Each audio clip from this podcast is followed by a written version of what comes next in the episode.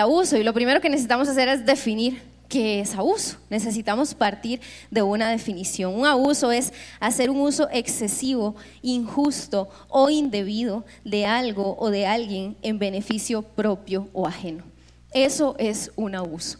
Un abuso es cuando se han sobrepasado los límites de una persona a nivel físico, a nivel emocional, a nivel psicológico y esto tiene consecuencias y afecta a diferentes áreas, el área legal, el área ética, moral. Decía ahora que hay cosas que la gente dice, no, eso no es ilegal. No, a mí no me van a meter a la cárcel por hacer eso. Sí, tal vez no sea ilegal. Hay cosas que no son ilegales, pero son inmorales. Y debemos prestar atención a estas cosas. Hay un pasaje que me gusta mucho, que está en Marcos capítulo 7 y dice así, es Jesús hablando. Entonces agregó, dice, es lo que sale de su interior lo que contamina, pues de adentro del corazón de la persona salen los malos pensamientos, la inmoralidad sexual, el robo, el asesinato, el adulterio, la avaricia, la perversidad, el engaño, los deseos sensuales, la envidia, la calumnia, el orgullo y la necedad. Todas esas vilezas, dice Jesús, todas esas vilezas provienen de adentro. Esas son, esas son las que nos contaminan. Entonces, partiendo de lo que Jesús está diciendo, que todas estas cosas, y muchas de estas cosas están en las dinámicas de abuso, en los diferentes abusos que vamos a ver el día de hoy. Partiendo de lo que Jesús dice, que de adentro es que sale todo eso, que luego maquina dinámicas de abuso, es que podríamos decir que el abuso es el resultado del pecado del abusador. El abuso es el resultado del pecado del abusador. Y esto es importante y soy enfática en esto. Porque cuando se dan dinámicas de abuso de cualquier tipo, es muy común que la víctima de abuso se sienta súper culpable, se sienta manchada, se sienta avergonzada, se sienta responsable de lo que pasó. Y el abuso es el resultado del pecado del abusador. ¿Qué dice? Es que la muchacha andaba en agua muy corta. Es tu pecado. Es que dice, es que mi chiquito es un necio, entonces yo le tengo que pagar y es tu pecado. El resultado del pecado del abusador, eso es el abuso. Y la Biblia, la Biblia es un libro increíble porque la Biblia, como decimos popularmente, ¿verdad? La Biblia es rajada y habla de todo. Y en la Biblia hay un montón de casos donde se evidencia todo esto. ¿Por qué? Porque yo creo que Dios dejó todas estas cosas ahí, porque Él está interesado en que nosotros sepamos que Él está interesado en el abuso, que Él no se hace de la vista gorda, que Él no lo deja de lado, que Él no está ocupado de eso. Dios está interesado en el abuso. Y quiero que quede claro eso. El abuso no es el resultado de la infidelidad de Dios. No es así. Hay muchos casos, por ejemplo, el caso de David y Saúl es un ejemplo de abuso que encontramos en la Biblia, donde hay un abuso emocional, psicológico, incluso físico, y eso lo podemos leer en Primera de Samuel, está toda la historia. Por ejemplo, eh, la intimidación que hay de Jezabel hacia Elías es otro tipo de abuso, y eso lo pueden ustedes leer en Primera de Reyes 19. Por ejemplo, la violación de Dina. Esa violación fue el resultado del pecado de Siquem. La violación de Tamar fue el resultado del pecado de Amnón. El homicidio de la hija de Jefté fue el resultado del orgullo del corazón de su papá. Ahí hay un abuso espiritual. En Hechos 16 vemos que hay una muchacha divina y había gente que lucraba con esto, ahí hay abuso financiero. Y eso es el resultado de la avaricia del corazón de estos hombres. El pecado es el resultado el, abuso es el resultado del pecado del abusador. Esto es así. No es resultado de la infidelidad de Dios. Señor, te damos gracias en esta mañana por permitirnos estar acá reunidos, Dios. Gracias porque podemos estar con libertad, congregados, Dios, y hoy nos disponemos en esta hora a escuchar tu palabra, tu mensaje, Señor. Yo te pido, Espíritu Santo, que tú traigas convencimiento de tu carácter, al corazón de cada uno de los que estamos aquí, de los que están en casa, de los que luego van a escuchar este mensaje. Señor, que tú puedas traer reposo, que tú puedas traer sanidad, que tú puedas traer como un bálsamo al corazón de quien hoy esté herido, Dios. Y que podamos ver tu mano poderosa obrando en las familias de Iglesia C. En el nombre de Jesús. Amén y amén. Quiero hablarles acerca de ciertas dinámicas y tipos de abuso y quiero hacerles una pequeña invitación. Vean, yo sé que aquí pueden haber familias representadas donde abiertamente hay dinámicas de abuso establecidas. Y si ese es su caso, yo le pido que tome esto, como decía Jess ahora, como un diagnóstico y usted diga, ok, ¿hasta dónde esto ha escalado en mi casa? Pero sé que también hay personas que dicen, de, yo vine hoy porque hay que venir, pero en mi casa no hay abuso. Vea, hay muchas cosas que, que a veces quizá no es una dinámica de abuso establecida en su casa como tal, pero sí conductas aisladas que si no se atienden van a llegar a desembocar en una dinámica de abuso. Entonces, si ese es su caso, que usted dice, no, en mi casa esto no hay, por favor vea esto con ojos de prevención, porque tal vez no hay una dinámica establecida, pero sí ciertas actitudes de algunos miembros de la casa que podrían llegar a representar abuso. El primer tipo de abuso del que les quiero hablar es el abuso financiero. El abuso financiero tiene que ver con conductas que mantienen el poder y control sobre las finanzas con el objetivo de sacar provecho o de generar dependencia. El abuso financiero, por ejemplo, es cuando se le prohíbe a la víctima sin razón que no trabaje, por ejemplo. O al contrario, cuando se responsabiliza totalmente a una persona de proveer todo para la casa. Y ojo, quiero ser clara aquí, yo no estoy hablando de acuerdos sanos en pareja y en familia, no estoy hablando de eso. Yo estoy hablando de los esposos que se sientan a conversar y dicen, acordamos que yo voy a ir a trabajar y vos te vas a quedar con los chicos en la casa. Perfecto, yo no estoy hablando de los papás que le dicen a su hijo, mira, eh, acabas de salir del cole, te voy a apoyar con la universidad, no, no trabajes todavía. Perfecto, si es un acuerdo sano, perfecto. El problema es cuando esto es coaccionado. Y entonces hay necesidad en la casa, pero el hombre dice, no vas a ir a trabajar porque no quiero que veas a otras personas, porque no quiero que recibas dinero. O cuando, por ejemplo, alguien dice, eh, Tito, tita, esto pasa mucho entre nietos y abuelos, ¿verdad? Deme, deme, deme la pensión y todo, y yo no hago nada. Papás, cuidado con los ninis, cuidado con los ninis.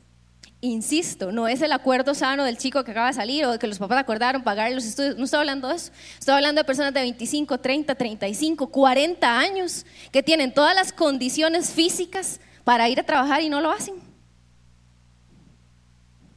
estás promoviendo una conducta de abuso en tu hijo, alcahueteándole tanta cosa. Por ejemplo, ocultar activos familiares, arruinar el crédito, tomar el dinero del otro sin ni siquiera pedírselo. Voy a sacar la yo he escuchado estas cosas, voy a sacar la pensión de mi abuelito al banco y me dejo una parte, por si ni se cuenta. Falsificar documentos en nombre de otro para que quede como culpable en caso de fraude. Mantener en secreto situaciones de las finanzas familiares.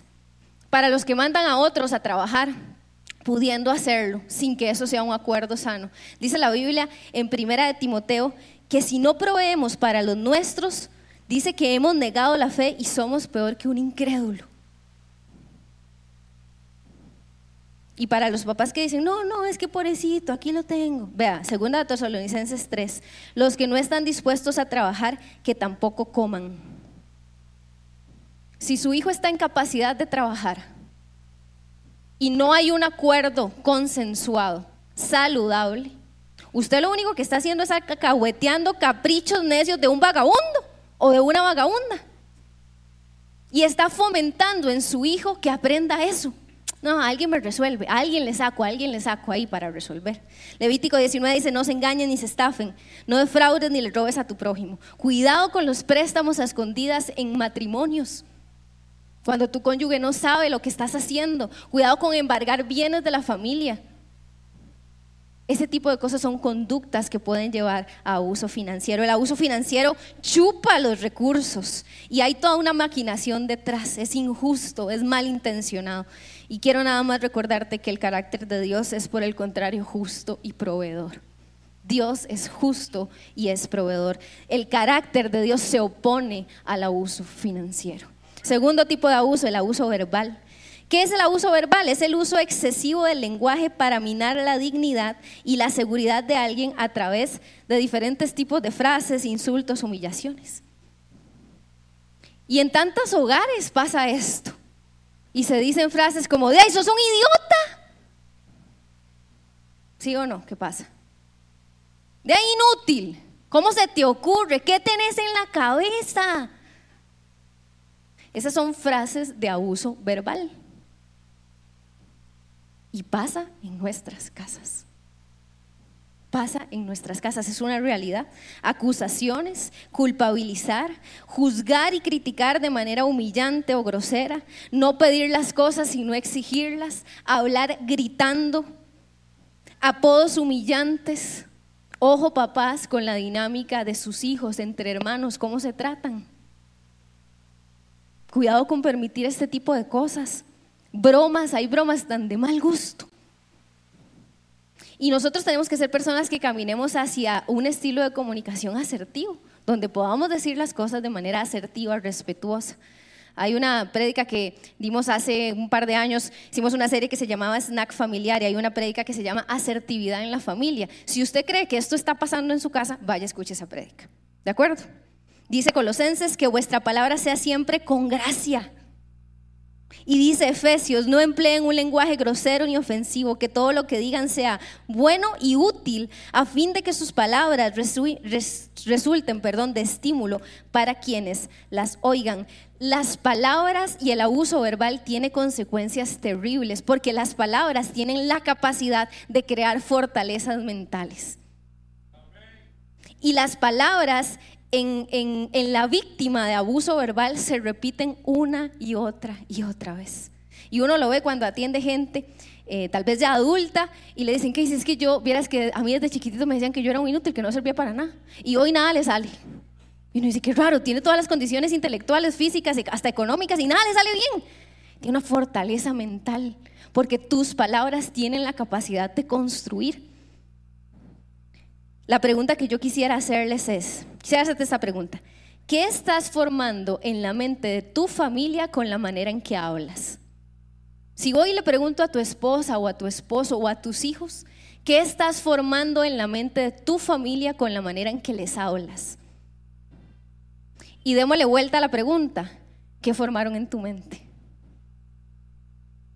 ¿Qué palabras se dijeron tal vez hace años o tal vez ayer? Que están ahí generando una herida.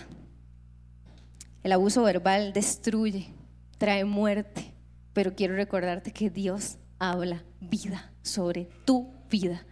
Dios habla vida, el carácter de Dios se opone al abuso verbal. Tercer tipo de abuso del que vamos a hablar en esta mañana es el abuso psicológico o emocional. El abuso psicológico o emocional son acciones que atentan contra la estabilidad mental y emocional de otra persona. Muchas veces va de la mano con el abuso verbal y uno implica el otro. ¿Y cómo se ve esto? Se ve con insultos, críticas constantes, hostigamiento, intimidación, humillación, indiferencia ¿Qué tal esos hogares donde hay un conflicto y se dejan de hablar? No te voy a hablar por una semana, por dos semanas, te quito la palabra. Y no estoy hablando del acuerdo sano de la, de la pareja que dice, hey, mira, me das un par de días porque yo necesito procesar esto. Y, en un par de días lo conversamos. No estoy hablando de eso. Estoy hablando cuando hay uno que, hey, pero hablemos, y no le habla. La ley del hielo, eso es una conducta de abuso emocional. Y tenemos que crecer en esto también, para que tome nota. Hace como tres años el pastor Dan compartió con nosotros una serie de mensajes que se llamaban La pelea y tenía que ver con resolución de conflictos. Si usted cree que esto está pasando en su casa, vaya, vea esa serie. Está ahí, todo está en YouTube, en Spotify. Vaya, busque esa serie, La pelea, porque tenemos que aprender a, a solucionar conflictos. Insultos, manipulación, difamación es abuso emocional. Y ojo aquí, difamación, ojo con el chisme. Porque cuando usted presta sus oídos a un chisme, usted no sabe si usted está siendo partícipe de una dinámica donde hay una víctima que está lidiando con las consecuencias de abuso emocional. Hay cosas que no tenemos que escuchar.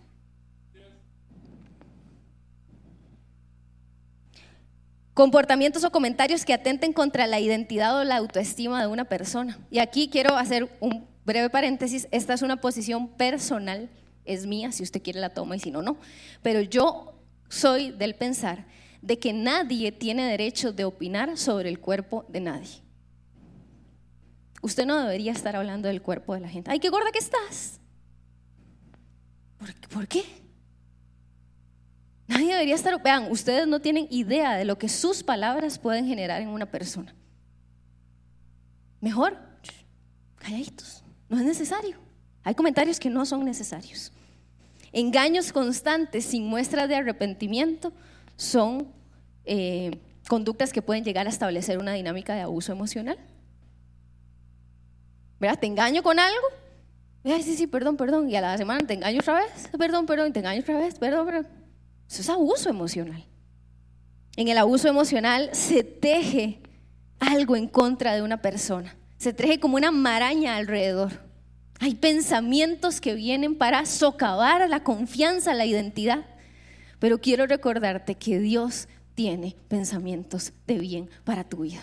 Dios tiene pensamientos de bien. El carácter de Dios se opone a los abusadores emocionales. Cuarto tipo de abuso, el abuso físico. ¿Qué es el abuso físico? Es la utilización excesiva de fuerza física sobre otra persona que puede generar algún tipo de lesión, dependiendo del caso. Y las lesiones pueden ir desde moretones hasta homicidios. Y las noticias de nuestro país están llenas de eso. No, es una, no estoy exagerando y ustedes lo saben. No estoy exagerando. Se puede dar en cualquier ámbito relacional. Se puede dar en una pareja, hombres pegándole a mujeres o mujeres pegándole a hombres, porque eso también es una realidad hay un porcentaje de hombres agredidos y eso lo dice el Instituto WEM, que es el instituto que trabaja con masculinidad. Papás hacia hijos, ahí también se puede dar. Y aquí quiero hacer una aclaración también. Vean, una cosa es la corrección y la disciplina para su hijo, eso es una cosa. Y otra cosa es que por su inmadurez emocional usted le tire toda la frustración al cuerpo de su hijo. Eso es otra cosa. Niños que, ¿verdad? Moretones, tienen que ir con sueta a la escuela para que nadie les vea. Las chicas no se pueden poner la agua, sino pantalón para que nadie vea los moretes. Papás que sacan sangre pegando. Eso no es disciplina. Eso no es corrección. Eso es que estás descargando tu frustración contra tu hijo. Con tu hijo. Tal vez estás frustrado por otra cosa. Y eso es violencia física, eso es abuso físico. También se da en dinámicas de hijos hacia papás. Al revés también se da. Hijos que le pegan a sus papás. En cualquier tipo de dinámica entre hermanos también se da. ¿Saben qué es lo que pasa? Que un golpe deja marcas en el cuerpo, claro que sí, pero sobre todo deja marcas en el alma. Terribles. Y son esas son más profundas y más difíciles de quitar. Y el que dice, ¿qué dices que uno no sabe el carajillo que yo tengo, qué necio que es? Es tu pecado. ¿Recuerdas? El abuso es el resultado del pecado del abusador. Porque si tu niño, tu niña, son unos inquietos, hay maneras de corregir, hay maneras de disciplinar. Pero otra cosa es el abuso físico. Tirar o golpear objetos es una señal de violencia. No, no, yo no le pego a nadie en la casa, sí, pero andas tirando todas las cosas, le andas haciendo huecos a las paredes, tirando las puertas, eso es una señal de violencia. Jalar de la ropa o alguna parte del cuerpo, aunque no sea un golpe, también es abuso físico. Entonces aquí quiero ser enfática por cosas que uno escucha, ¿verdad? Eh, novios, cuidado con cómo discuten. Cuidado, pongan atención a las señales de alerta. Vean, cuando uno atiende personas que han estado en dinámicas así a los años, Casi siempre, no sé si al Paz Dan le pasa, casi siempre uno escucha a la gente decir, la verdad es que pensándolo bien siempre fue así. La verdad es que pensándolo bien ya habían cosas desde que éramos novios que yo pasé por alto. Cuidado con eso. Porque ¿saben qué es lo que pasa? Que el abuso físico tiene ciertas conductas, ciertos comportamientos que cuando no se atiende, la dinámica se instaura y se refuerza y se refuerza y se refuerza y se convierte en agresión física. Y quiero hacer un, aprovechar este espacio. Yo estoy muy feliz y muy agradecida con Dios de estar en una iglesia donde se hablen de estos temas. Y quiero aprovechar el espacio para explicarles brevemente cómo funciona el círculo de la agresión. Ya cuando el abuso escaló y se instauró una dinámica de agresión. La dinámica de agresión tiene cuatro etapas, ¿ok? Cuatro etapas, ahí están. La primera etapa o la primera fase se llama acumulación de la tensión. Esta fase es en, la fase en la que el agresor o agresora eh, está irritado, hay agresión verbal, responsabiliza a otro por su estrés, ¿verdad? Responsabiliza a otro por las situaciones que se están dando. Es que todo nos sale mal por tu culpa, es que vos, es que... Y se empieza a generar como un ambiente de tensión en la casa, mientras que la persona que está siendo agredida se siente responsable por provocar la situación e intenta compensar de alguna manera para que el otro no se enoje tanto la persona que está siendo agredida experimenta angustia, soledad, miedo. Después de eso, la tensión aumenta tanto y se acumula tanta, tanta, tanta tensión que llega el momento de la explosión. Y la explosión es cuando el agresor o la agresora pierden el control y se da la agresión abierta. Y la persona agredida o intenta huir o se paraliza, pero es tomada por el temor. Entonces va acumulando la tensión, viene la explosión y después de eso viene la minimización, que es la etapa en la que el agresor o la agresora minimiza lo que pasó. No fue para tanto, no fue tan terrible. Y sobre todo responsabiliza al otro de lo que pasó. Mira, es que yo te pegué porque me hablaste así. Si no me hubieras hablado así, yo no te pego. Como si fuese responsabilidad del otro. Es que si no te hubiese sacado esa nota en el examen, yo no tengo por qué sacarte la sangre pegándote. Se responsabiliza al otro de la agresión. A pesar de eso, alguna gente pide perdón y promete que va a cambiar. El agredido en esta etapa eh, cree esas promesas y eso le da esperanza. Cree que sí puede cambiar. Y la última etapa es la luna de miel. La luna de miel es la etapa en la que la persona que agrede tiene una actitud súper agradable, súper amable, tiene actitudes compensatorias temporales. Entonces le pegó ayer y hoy le trae una flor. Le pegó ayer y hoy le hace la comida favorita. Se vuelve excesivamente amable, una persona súper agradable, una excesiva amabilidad, asegura que ya cambió. Y en esta etapa, la persona agredida aumenta su tolerancia y retira la ayuda que retira el pedido de ayuda. Esta es la etapa en la que la mayoría de denuncias se van a quitar a los juzgados, porque ya cambió, ¿para qué lo va a denunciar? Entonces, ¿qué es lo que pasa? Aumenta la tensión, la explosión, se minimiza, no, no es para tanto, y luego la luna de miel, hey, no, mira, perdóname, esto no va a volver a pasar, aquí te traje esto, pero ahí se normaliza esa conducta hasta que empieza otra vez a aumentar la tensión en la casa, aumenta la tensión, otra vez la explosión, otra vez la minimización, otra vez la luna de miel, otra vez la atención y ahí están, en ese círculo. Y hay círculos de los que, de los que hay que correr. Efesios 4 dice, líbrense de toda amargura, furia, enojo, palabras ásperas, calumnias y toda clase de mala conducta. Por el contrario, sean amables, de buen corazón. Mateo 22, Jesús hablando, él decía que hay dos grandes mandamientos, amar a Dios y que el segundo es tan importante como el primero y es amar a tu prójimo. El abuso físico jamás, nunca será una señal de amor. Saben, en el abuso físico hay miedo de que el agresor o la agresora lleguen a casa. Los hijos se asustan. No quiero que papi llegue, no quiero que mami llegue. O no quiero que mi esposo llegue o mi esposa llegue. Porque las víctimas se sienten en peligro. ¿Usted se ha preguntado cómo se siente su familia cuando usted llega a la casa? ¿Cómo se siente su esposa cuando sabe que usted ya va a llegar? ¿O su esposo? ¿Cómo se sienten sus hijos? Felices porque papi ya viene. O vamos a escondernos porque papi ya viene. Porque se sienten en peligro. Y yo quiero recordarte que en Dios estamos protegidos porque Él es nuestro refugio. El carácter de Dios se opone al abuso físico. Se opone. Y el último tipo de abuso del cual quiero hablar en esta mañana es el abuso sexual. El abuso sexual es forzar a una persona a participar de actos sexuales sin su consentimiento. O cuando la persona tiene miedo a decir que no, por ejemplo. Es que nunca me dijo que no. Sí, tal vez tenía miedo a decirte que no. Y ojo aquí, matrimonios. Porque hay matrimonios en los que se pueden dar dinámicas en las relaciones sexuales que están totalmente fuera del diseño de Dios. Hay periodos de tiempo en los matrimonios donde las relaciones sexuales, quizá por un tema de salud, de maternidad, tengan que dejar, quedarse de lado por un tiempo. Y eso no te da derecho a obligar a tu pareja a tener relaciones sexuales. ¿Qué dice? No, no, pero no es por ninguna circunstancia, es que no quiere. Y bueno, entonces busquen una consejería de pareja y atiendan ese tema. Pero el hecho de que estés casado con ella no te da derecho a violarla en su propia cama. No te da derecho. Es que es mi esposa. No te da derecho. Eso está lejos del diseño de Dios para la sexualidad de un matrimonio. Y eso no es amar como Cristo amó a la iglesia. Eso también es abuso.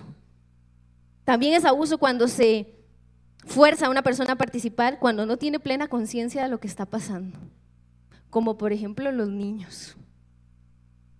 Los niños no tienen conciencia de lo que está pasando. Yo he hablado con mucha gente que ha sido abusada sexualmente de niña y siempre hay cosas que se repiten en los relatos y la gente dice cosas como, pasó eso, ¿verdad? Lo que haya pasado, desde un toque hasta una violación. Y la persona dice, yo no sabía muy bien lo que estaba pasando, pero sabía que estaba mal. Siempre dicen así, yo sabía, algo yo sabía, y yo sabía, vean lo que es el diablo, yo sabía que no le podía contar a nadie. Entonces me quedé callado o me quedé callada. El abuso sexual en niños es algo súper común. Voy a hablar de mi experiencia atendiendo personas. En mi experiencia, en mi consulta, un altísimo porcentaje de personas fueron abusadas sexualmente de niños. Altísimo. No siempre ese es el motivo de consulta, tal, vez vienen por otra cosa y en el camino sale eso. O tal vez lo cuentan y ya fue algo que fue atendido en su momento, ya fue sanado, pero es una realidad. ¿Y saben cuál es otra realidad tristísima, desgarradora? que muchas veces el abusador está en casa, que muchas veces el abusador está en la familia, no siempre, pero a veces está.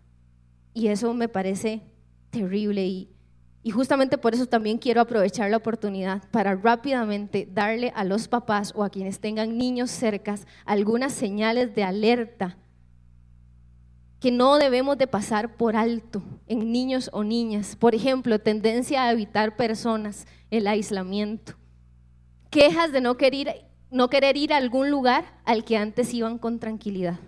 Antes iban tranquilos ahí de repente ya no quieren ir, les incomoda. Hay llanto antes de irse, por ejemplo. Ansiedad, pánico, ira, llantos, cambios de humor repentinos, retroceso evolutivo. ¿Qué quiere decir eso? Que el chico ya dominaba ciertas conductas, ciertos hábitos para su edad y de repente ves que empieza a echar para atrás. Entonces un chico de 8 años, por ejemplo, empieza a orinarse en la cama. Y uno dice, pero qué extraño, si hace años que dejó los pañales. ¿Qué pasó? O te empieza a hablar con un lenguaje súper infantilizado, tal vez habían palabras que ya pronunciaba bien y deja de pronunciarlas, o de repente te pide un chupón, cosas que son como un retroceso. Excesiva preocupación por su propia seguridad, pérdida o aumento repentino de peso, pesadillas o problemas de dormir sin explicación. Todas estas son señales. Quiero aclarar, estas cosas no son determinantes. ¿Qué quiere decir? No es que si usted ve algo de esto en su hijo, usted dice, lo están abusando sexualmente. No, pero es una señal que usted tiene que atender. ¿Por qué está pasando eso? Hay que conversar, hay que buscar ayuda, quizá que le hagan una evaluación. Mi intención al compartirlo es que por favor no lo pasemos por alto. No lo pasemos por alto. ¿Saben por qué? porque no saben la cantidad de personas que he tenido enfrente, quizá llorando o conmovidas, hijos o hijas diciendo, ¿cómo mi mamá no se dio cuenta? ¿Cómo mi papá no se dio cuenta? ¿Cómo no hicieron nada? Porque es una doble herida, es la herida del abuso más la herida de que papá y mamá no hicieron nada. Y no saben cuántas mamás y papás he tenido enfrente diciendo, ¿cómo no me di cuenta? ¿Cómo no hice nada? Y esto es algo que he tenido en mi corazón toda esta semana. Ahora vamos a orar, porque si sos un papá o una mamá que carga con culpa en el corazón, el Señor está aquí para hacerte libre de la culpa y para darte la estrategia para que puedas restituir en amor a tu hijo o a tu hija. Pero si sí vemos cosas, hay que accionar. Hay que accionar. No podemos quedarnos estáticos ante esto. Tres palabras claves para los papás. Vigilancia, comunicación y oración. Vigilancia, comunicación y oración. Vigilancia, ¿quiénes son los amigos de los hijos? ¿Dónde juegan? ¿A qué juegan? ¿Quién los cuida? ¿Quién los moviliza de un lado a otro? Hay chiquillos que andan ahí, ¿verdad? Como, eh, como súper abandonados y uno nunca sabe nada. Y, no, mi papá no sabe nada, mi mamá no sabe nada. Vigilancia, comunicación, conversar con los hijos, comprender sus estados emocionales, comprender sus altos, comprender sus bajos. Educación sobre sexualidad. Habla usted sobre sexualidad con sus hijos. Vean, la educación sexual es de las mayores armas de la prevención del abuso sexual. Que el chico sepa cómo se llaman sus órganos sexuales por su nombre. Pene y vagina se le enseña desde chiquitito. Se le enseña que hay límites, que si algo pasa puede venir a hablar, que hay confianza. Si usted no tiene idea cómo hacer esto, el año pasado en la serie Dulce y Picante, el pastor Dan compartió con nosotros acerca de cómo tener conversaciones difíciles. Entonces, si usted cree que esto está pasando en su casa, vaya a ver esa prédica. Está en el canal de YouTube. No me puedo detener demasiado aquí. Y la oración. Debemos rogar a Dios por protección para nuestros niños, nuestras niñas, para los adolescentes. Porque el diablo está maquinando. Vean, y esto pasa demasiado frecuente. Protección para las mujeres de tu casa, para los hombres de tu casa. Porque no solo a las niñas las abusan. El abuso en hombres es altísimo, el porcentaje de abuso en hombres. Y eso tiene consecuencias. Efesios 5:5 dice que ningún ninguno que sea inmoral o impuro tendrá herencia en el reino de Cristo y todo abuso sexual es inmoral y es impuro. Punto. No hay justificación para ningún tipo de abuso y menos para el abuso sexual. ¿Saben una cosa? El abuso sexual genera en la gente, a pesar de que no es responsabilidad de la víctima, sino del pecado del abusador, genera vergüenza, genera culpa. La gente dice es que me siento como sucia. Yo quiero recordarte que Dios te dignifica y que lo que el abuso te quitó, el Señor te lo devuelve la confusión quizá que el abuso sembró en tu mente, Dios trae claridad. Dios restituye tu identidad y Dios quita tu vergüenza. Y el Señor está aquí para hacer eso. Rápidamente, características de quien abusa.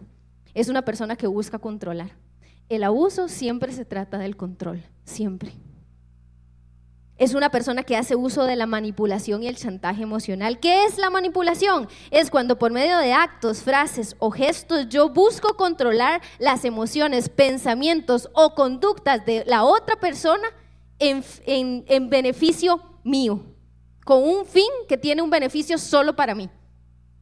No me importa la otra persona, no me importa cómo se sienta, no me importa lo que la gente piense, el beneficio es para mí. Eso es manipulación. El abusador o la abusadora no se hace responsable. Siempre usa ese tipo de frases. Es que por lo que hiciste, yo hice. Es que si no hubieras hecho, yo no hubiera hecho. Y aquí quiero hacer otra, otra acotación, que tal vez no es una dinámica de abuso como tal, pero ojo, cuidado con las dinámicas en parejas donde siempre es solo una parte la que tiene la culpa. ¿Han visto eso? Ah, entonces yo me jalé la torta y tengo la habilidad, si soy una abusadora, de tornar todo para que sea Luis el que termine pidiéndome perdón. Y siempre es así. Eso es una alerta. Algo está pasando en esa dinámica. Y eso podría escalar a algo más. El abusador tiene poca tolerancia a la frustración, es exigente, niega o minimiza el abuso. Ay, no es para tanto. Ay, qué exagerada. Ay, es que usted sí es sensible. Ese tipo de frases se están diciendo en su casa. Ese tipo de frases.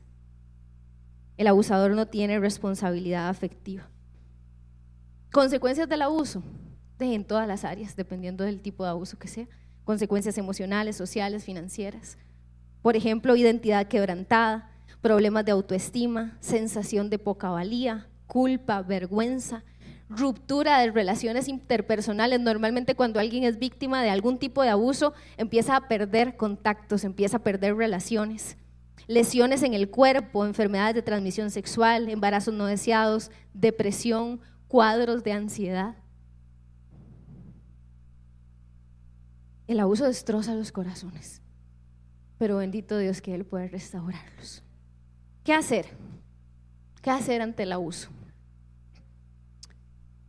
Es un tema bien pesado y no pretendo yo contestar aquí en unos cuantos minutos todo lo que hay que hacer en función al abuso. Primero quiero decir que quien abusa debe hacer varias cosas. Quien abusa debe arrepentirse. Y el arrepentimiento, recuerden, que no es el remordimiento de la etapa aquella del círculo de agresión. El arrepentimiento es que yo iba caminando para allá, en esta dirección, y doy totalmente la vuelta. Y digo, yo para allá ya no vuelvo a caminar. Y empiezo a caminar hacia el otro lado. Tiene que haber fruto de arrepentimiento, no de remordimiento. Y quizá para que hagas eso, porque aquí pueden haber personas que digan, híjole, yo estoy siendo, yo estoy abusando. Quizá para que hagas eso necesites ayuda. Y estamos dispuestos a ayudarte. ¿Cuántos hombres quizá hoy dicen, hey, no sé cómo controlarme? Venga al grupo de hombres, venga auténticos. Matricúlese en un grupo conexión. Quizá vas a necesitar ayuda, necesitas arrepentirte, necesitas pedirle perdón a Dios y a quienes has ofendido. Necesitas pedir perdón. En la serie de Snack Familiar, porque tampoco me puedo detener demasiado acá, hay una prédica que se llama El perdón es más que disculparse. El perdón es más que disculparse, así se llama esa prédica. Si estás lidiando con esto, anda a ver esa prédica. Y si tienes a alguien que está lidiando con eso y no sabes qué hacer, anda a ver esa prédica para que veas cómo debe de verse el arrepentimiento y el perdón en alguien. Y quien abusa debe de restituir en la medida de lo posible. Hay cosas, hay tipos de abusos en los que es imposible restituir. Restituir es devolver lo que fue quitado necesitas, y aquí quiero hacer otro paréntesis, en todo tipo de ofensa a otra persona, en todo tipo de falta, aunque no sea abusiva, debe de haber restitución. Además de, ¿verdad? Es como, perdón, no lo vuelvo a hacer y ya, Ey, no, ¿cómo te restituyo? ¿Cómo te restituyo el daño que te hice? Pero en temas de abuso también. ¿Y qué es restituir? Si robaste porque eras un abusador financiero, vas a devolver la plata. Amén. Si calumniaste a una persona, la difamaste, ¿qué tienes que hacer? Hablar bien. Empezar a hablar bien. Hey, mira, ¿te acordás de lo que te dije tal persona? Eso no era así. Uy, qué qué vergüenza. Ajá, es parte de las consecuencias de lo que hiciste. Necesita el quien abusó restituir. ¿Y quién fue abusado? ¿Qué tiene que hacer? Quien fue abusado primero tiene que buscar una red de apoyo. Primero. Y la red de apoyo probablemente va a contemplar diferentes áreas, desde el área legal, desde el área emocional, espiritual. Quizá va a tener que recurrir a relaciones interpersonales de apoyo, familia, amigos. En segundo lugar, y dependiendo del caso, quien fue abusado debe denunciar. ¿Qué? ¿Y si debe denunciar? Sí, debe denunciar. Pero es que somos hijos de... Ajá, estamos sujetos a las autoridades. Y hay cosas que son ilegales. Punto un abuso a un niño, hay que denunciarlo. Un abuso a un niño hay que denunciarlo. ¿Sí? Hay que denunciarlo. Y Dios perdona al abusador y hay misericordia, pero hay consecuencias. Depende del caso. Quien fue abusado debe denunciar. Quien fue abusado también tiene que perdonar. Tiene que perdonar. Yo sé que ustedes han escuchado esta frase miles de veces, o tal vez no, no sé, pero dicen que la falta de perdón, el no perdonar, es tomarme un veneno esperando que el otro se muera. Soy yo la que me va a morir si no perdono. Me va a comer por dentro. Necesito ser libre. Necesito perdonar. Y el perdón no, no es un sentimiento, es una decisión. Yo decido perdonar. Y hay procesos de perdón rápidos y hay procesos de perdón largos. Y está bien. Pero el tema es que avances en tu proceso de perdón hacia esa persona.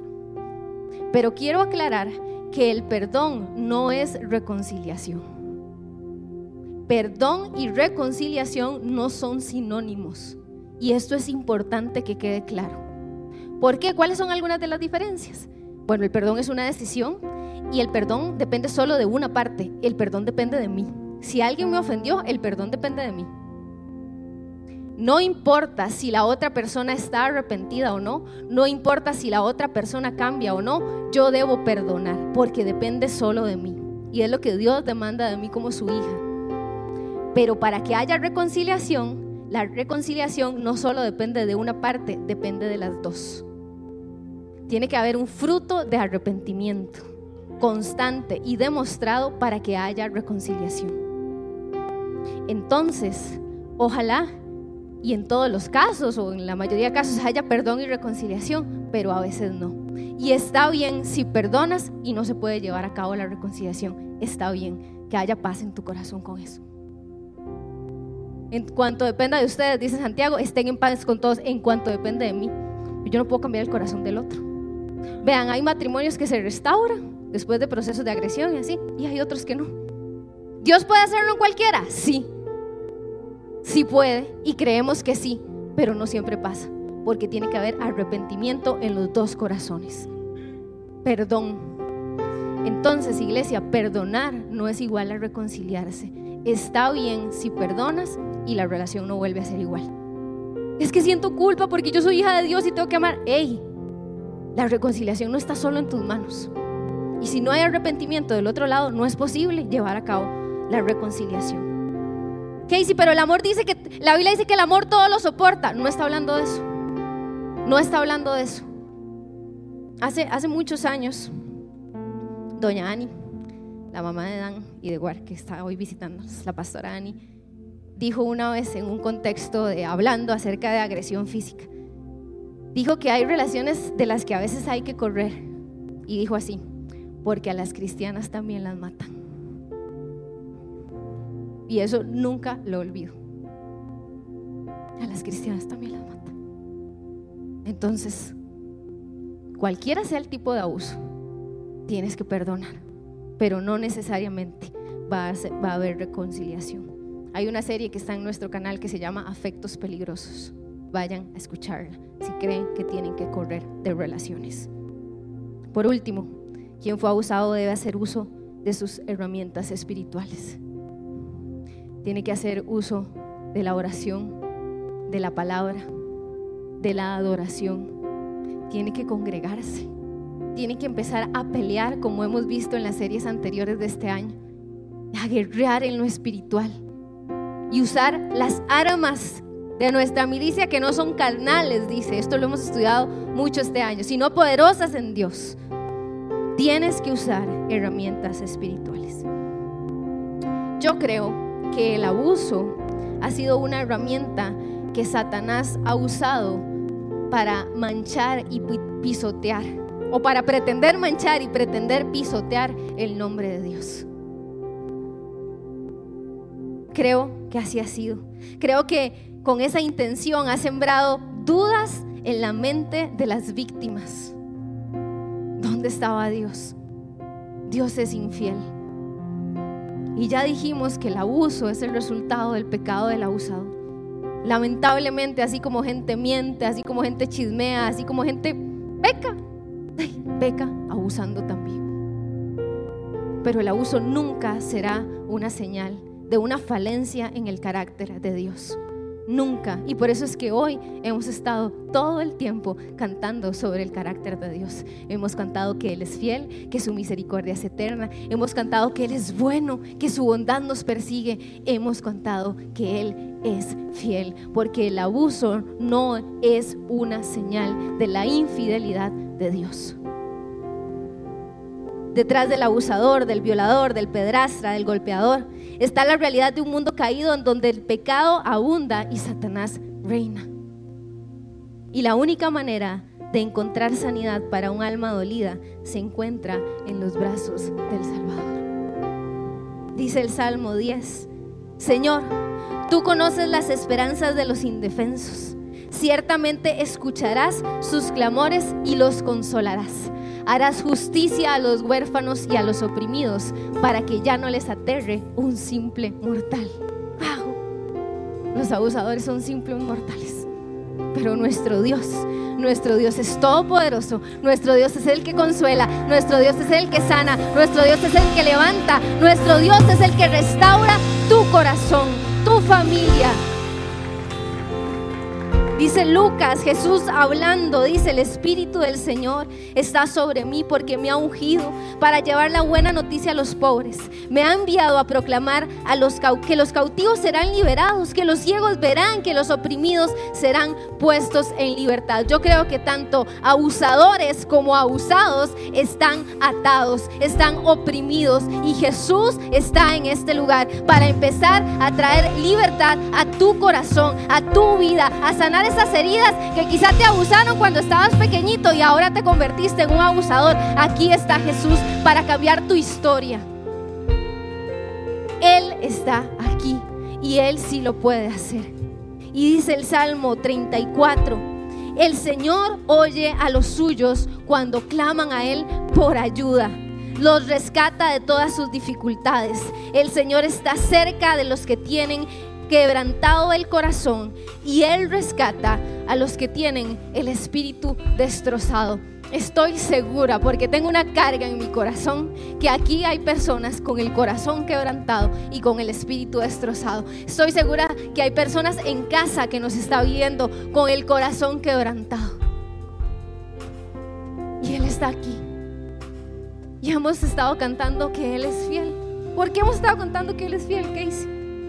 Porque alguien fiel es alguien que es firme y constante en sus afectos, ideas y obligaciones y que cumple con su compromiso hacia alguien o hacia algo.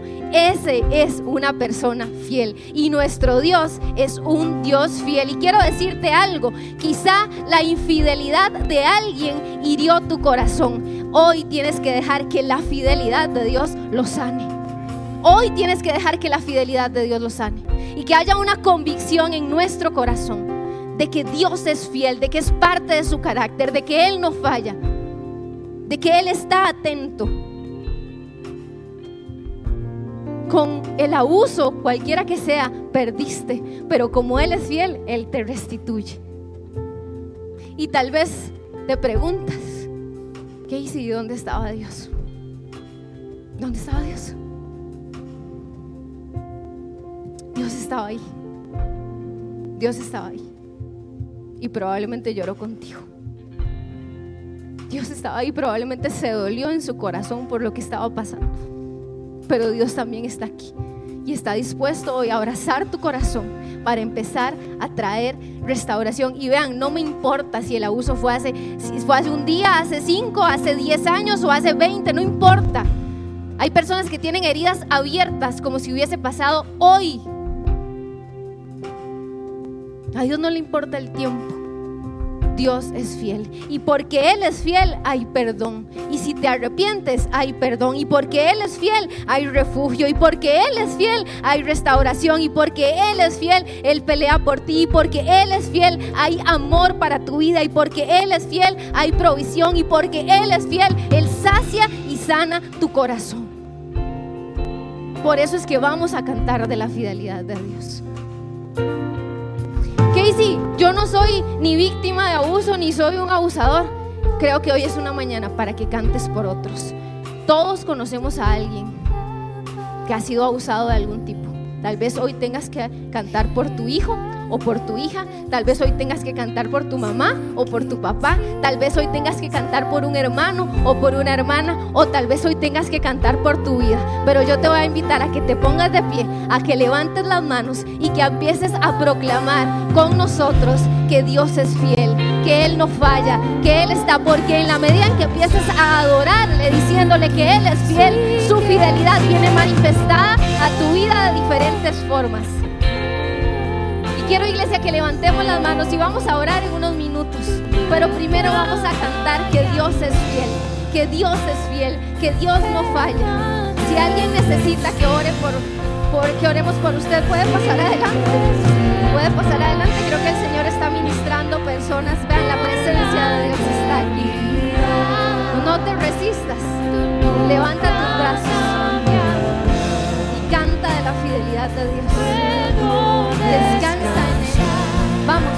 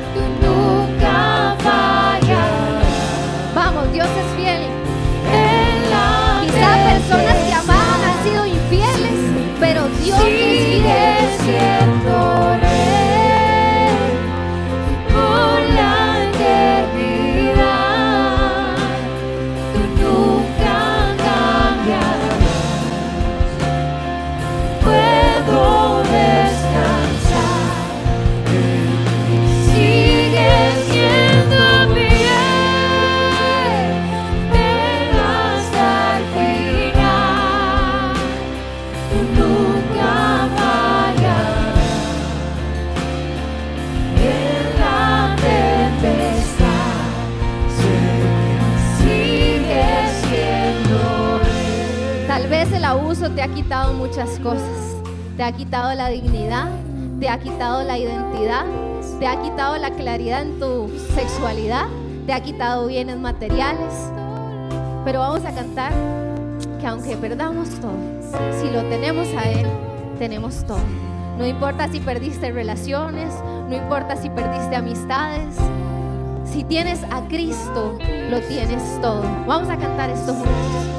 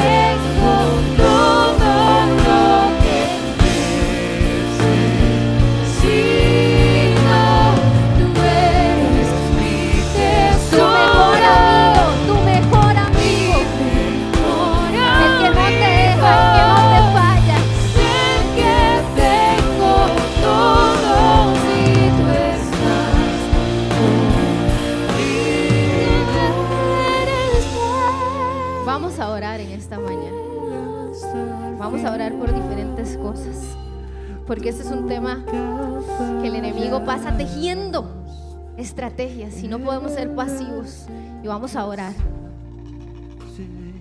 ¿Qué tal si oramos por los abusadores y las abusadoras?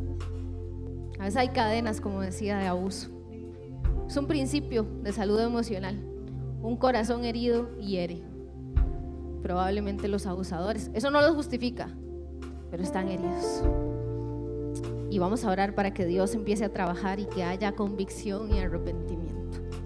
Y te voy a pedir que por favor, así que así con la voracidad que el diablo teje abuso contra la gente, que con esa intensidad hoy usted y yo vamos a pelear por nuestras familias. Así que voy a pedirle que usted levante las manos y que con pasión empiece a orar conmigo por todo lo que vamos a estar orando en esta mañana. Señor, en el nombre de Jesús.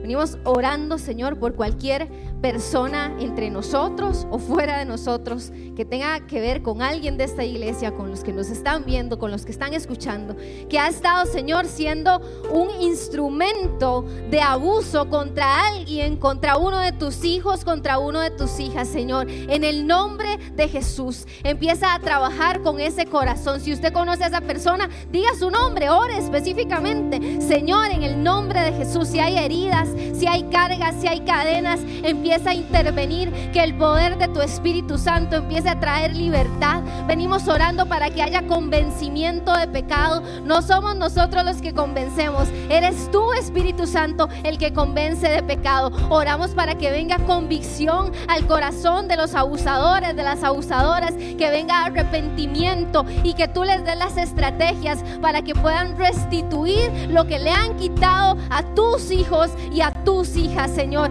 en el nombre de Jesús. Hoy vengo orando por todo papá, mamá o familiar que ha estado cargando con culpa en su corazón porque tal vez no hizo nada por un abuso, porque tal vez no se enteró a tiempo. En el nombre de Jesús, Señor, empieza a traer libertad, Señor, al corazón de las personas. Todo peso, Señor, que se haya establecido en sus corazones, hoy se ha quitado en el nombre de Jesús, que sea quitada tu culpa en el nombre de Jesús, que sea quitada tu culpa y que el Señor te dé la estrategia para que puedas restituirle a ese familiar, a ese hijo o a esa hija en amor. En el nombre de Jesús, sé libre ahora en el nombre de Jesús. Venimos orando, Señor, por todas las personas que son víctimas de cualquier tipo de abuso, Señor.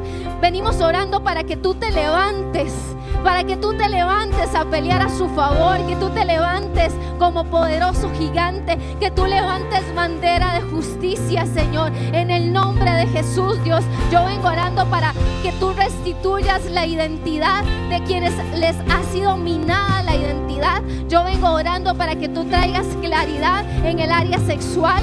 Yo vengo orando, Señor, para que cualquier secuela, Señor, de ansiedad, depresión, Señor, Cualquier idea suicida a partir de un abuso, Señor, sea quitada de la mente. Que lo que el Señor no ha plantado sea desarraigado en el nombre de Jesús. Oramos para las personas que están hoy en una situación de abuso y dicen, no sé qué hacer. Señor, empieza a traer la estrategia adecuada. Empieza a poner a las personas correctas, a los recursos adecuados, Señor para que pueda salir de esta situación, Dios. En el nombre de Jesús, Señor, trae contactos, rompe, Dios, cadenas de dependencia emocional, Señor. Empieza a suplir, empieza a proveer, Dios, y que podamos escuchar de libertad, Dios, en el nombre de Jesús. En el nombre de Jesús. Yo tengo un peso en mi corazón. Y yo quiero que por favor en estos últimos minutos usted me ayude a orar por nuestra niñez. Sí. La niñez está siendo destruida. Hay demasiado abuso sexual, físico, verbal en las escuelas, en los colegios, en las familias. Y quiero que me ayudes a orar por los niños. Si tienes niños en tu familia, Ora con los nombres de esos niños cercanos. Y si no, no importa, oremos por los niños de esta casa. Si tienes a tus hijos cerca, ora con ellos. Pero por favor, oremos con pasión. ¿Sí? Dios, en el nombre de Jesús, hoy venimos poniéndonos de acuerdo y levantamos nuestras manos en unidad. Ponemos, nos ponemos de acuerdo para presentar delante de tu presencia a la niñez de esta casa, Señor. En el nombre de Jesús, oramos por la niñez de este país, Dios. Oramos, Dios para que todo abuso que ha querido minar, Señor, la seguridad, la identidad de nuestros niños y niñas, Señor, en el nombre de Jesús tú saques a la luz. Dios, el abuso se teje en lo oculto, en lo oculto, en lo oculto. Y hoy venimos orando para que venga tu luz, para que tú saques a la luz, para que empieces a poner inquietud en el corazón de los chicos y de las chicas, para que se den conversaciones, Señor, en el nombre de Jesús, para que tú le des la sabiduría a los papás y el discernimiento, para que quizá los tengan que alejar de ciertas personas, de ciertos contextos. En el nombre de Jesús, hoy oramos por libertad, hoy oramos por protección para nuestra niñez, Señor. En el nombre de Jesús, que tú seas su sanador, que tú seas su protector, que tú seas su libertador, Señor. En el nombre poderoso de Cristo Jesús, oramos por sanidad en nuestros niños, los que están hoy arriba en las aulas, los que están en las casas, si han sufrido abuso, Señor, que tu amor se pose como un bálsamo sobre sus corazones, Señor, que toda distorsión en la imagen que tengan de ti hoy sea quitada, Señor, y te puedan conocer y vengan a luz, que vengan a libertad, que vengan a amor y que vengan a restauración, Señor, en el nombre de Jesús. En el nombre de Jesús oramos por nuestros niños, oramos por nuestros niños y oramos, Dios, para que como familias como adultos nos des las estrategias para atender este tema. Ya sea con un niño en nuestra casa, con una niña, con un adolescente, Pero no importa si tienes 20, 30, 40, 50 años. Que el Señor se pueda posar sobre tu vida en esta mañana y traer sanidad y traer restauración. Dios, oramos de verdad, Dios, para que tú restaures a las familias de iglesia de C, Señor. Que tú restaures y que tu amor, Señor, que tu amor se pose sobre las casas. Que tu amor se pose y que escuchemos testimonios de tu libertad y tu restauración. En el nombre de Jesús. Amén.